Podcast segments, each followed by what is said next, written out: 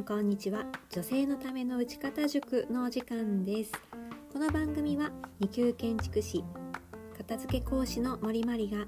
これから新築やリノベーションしたいという女性の皆様へ住まいづくりに関するお話をしていく番組です。今日のテーマは建築士ということについてお話をしてみたいなと思っております。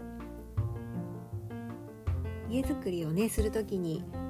まあ、いろんな会社にいらっしゃる建築士の方とお話しされるかと思いますが建築士と言ってもとても幅が広いというふうに思いますのでその辺りのお話をしてみたいなと思っていますまず建築士というのは建物の設計や工事管理を行う、まあ、技術者ですね。はい、で建築士の中でも資格としては1級建築士そして2級建築士そして木造建築士というふうに分かれています。何が違うかというと1級建築士と2級建築士と木造建築士では、まあ、建てられる建物の種類とか大きさといったものが違うというのが大きな特徴かなと思います。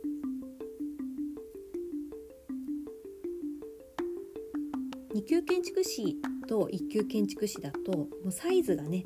建てられる建物のサイズがだいぶ変わってくるというのがありますが一般的な住宅戸建て住宅とかですねそういったものを建てる場合には2級建築士の人でもサイズとしては十分なサイズになってきます。で木造建築士の方は建てられる設計できるという建物が木造に限られるということですね。で今まではその3タイプという3タイプの建築士の資格だったんですけれども少し前にですね2005年になりますかちょっとねこう耐震偽装問題みたいなものが起こってでそれからですね上級資格というものが作られています。一つは構造設計一級建築士というのがあります。建物の構造について専門としてやってらっしゃる方の、まあ、一級建築士の上位資格になるものです。でもう一つが設備設計一級建築士というのもあります。同じ建築士なんですけれども資格も違いますしそれぞれがやっている業務内容というものもかなり変わってきます。お一人でお客様との対応からプランニングそして実施設計そして建物が建つ時の現場の管理さらにはその後の客様のね建てた後のフォローまで全部される方もいらっしゃれば設計をするというところだけをやってる方もいらっしゃいますし工事の管理という方をメインでやってる方もいらっしゃいます。それ以外にも建物を建てる際にねこう申請をしに行くんですがそういった申請機関でのお仕事をされている方とかあとは行政の中にも建築士さんがいらっしゃったり企業の中にも建築士としてお仕事をされている方もいらっしゃいます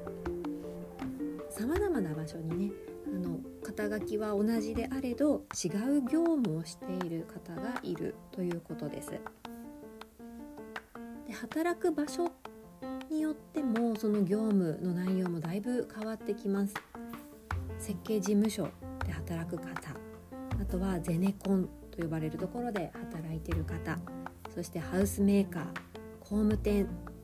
それぞれでやっているような業務内容っていうのは違いがあるんですね。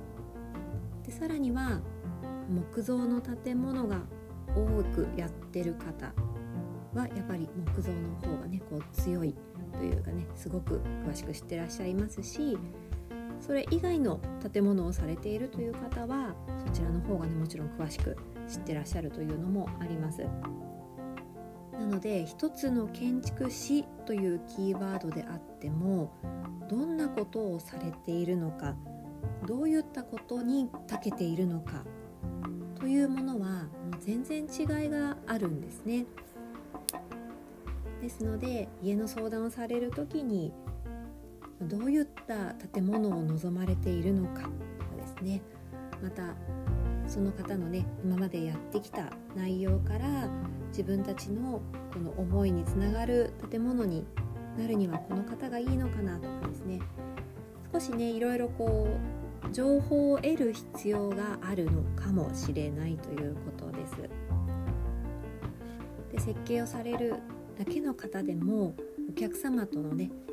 ヒアリングですねどういう風にしたいんですっていうところの打ち合わせから参加される方もいらっしゃいますし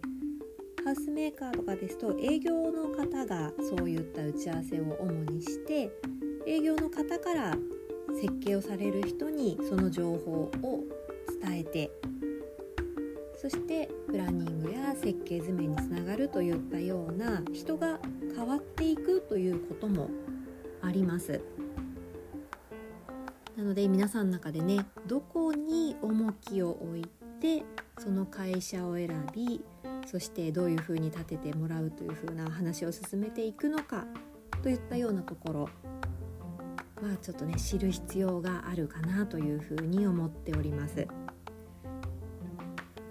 もう少しね詳しいお話は